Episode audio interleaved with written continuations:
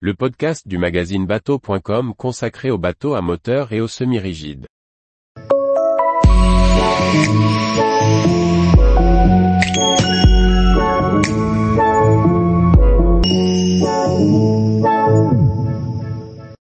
Fiat Seawalker 35, un dayboat novateur à l'esthétique réussie. Par Maxime le Riche. Nous sommes allés à la découverte du Benjamin du chantier napolitain Fiar, le Seawalker 35. Avec ce dayboat typé pour la Méditerranée, Fiar propose un bateau innovant offrant un très bon niveau de finition. Dessiné par le designer maison Massimo Simeone, ce 35 pieds vient en complément du 39 et du 43 de la gamme Seawalker. Proposé en version inboard ou hors-bord, le Seawalker se démarque par un plan de pont privilégiant la circulation à bord. Le cockpit arrière est très ouvert, et la plage de bain encercle intégralement les deux hors-bords. Ceci ne gêne plus l'accès à la mer, qui peut se faire indifféremment d'un bord ou de l'autre. La plateforme arrière est également modulable, puisqu'elle se transforme si besoin en passerelle hydraulique avec un escalier intégré. Offrant déjà une belle surface, la plage arrière gagne encore en superficie grâce aux pavois qui s'ouvrent électriquement. Origines italiennes oblige, la plage arrière est occupée par un immense bain de soleil. Protégé par le T-top, l'îlot central accueille un coin cuisine. Celle-ci présente une ergonomie élaborée et offre une belle surface de travail, entourée de part et d'autre d'un évier et de la plaque de cuisson. Le réfrigérateur est entouré de volumes de rangement, et une machine à glaçons optionnelle pourra y prendre place. Le poste de pilotage est assez épuré, avec un écran pour l'instrumentation moteur et un autre destiné à la navigation. Un grand vide poche ouvert se situe devant le volant, qui n'est pas réglable. Le tableau de bord mériterait une finition mieux travaillée, et ne reflète pas la qualité de fabrication du chantier napolitain.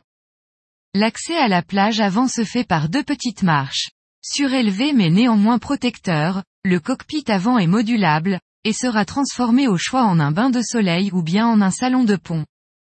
La pointe avant est occupée par le guindeau, qui est habilement dissimulé dans la baille à mouillage. Rien ne dépasse, et le pavois orné de teck apporte une belle touche esthétique. La cabine avant dispose d'un lit double de 2 mètres par 1,55 mètres.